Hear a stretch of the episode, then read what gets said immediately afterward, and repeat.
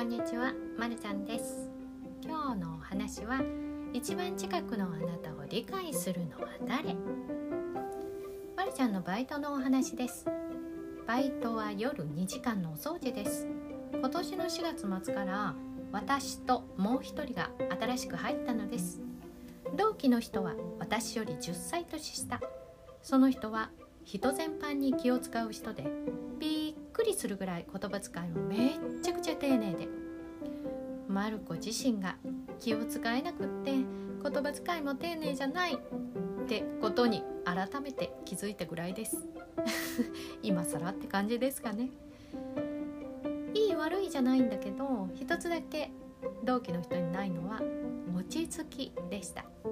で4ヶ月以上経った今なんですが半端ない気遣いと落ち着きのなさに先輩たちは疲れ果ててもう気遣いせんでいいって言ってるのに言うこと聞かん。で怒り爆発。丁寧な言葉遣いも受け答えが良すぎるだけで自分の意見がない。と怒り出す始末。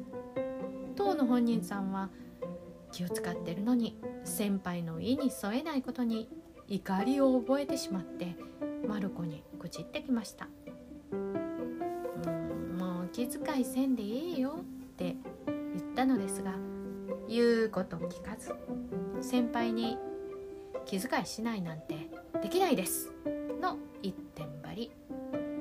自分の怒りを隠したままいつもの自分の調子で仕事をして先輩たちの怒りを全身で受けとうとう怒りを先輩たちにそしてマルコにもあらわに出すようになり職場の雰囲気を悪くする羽目に。どうしてこんなことになるのでしょうね。それを次回またお話しします。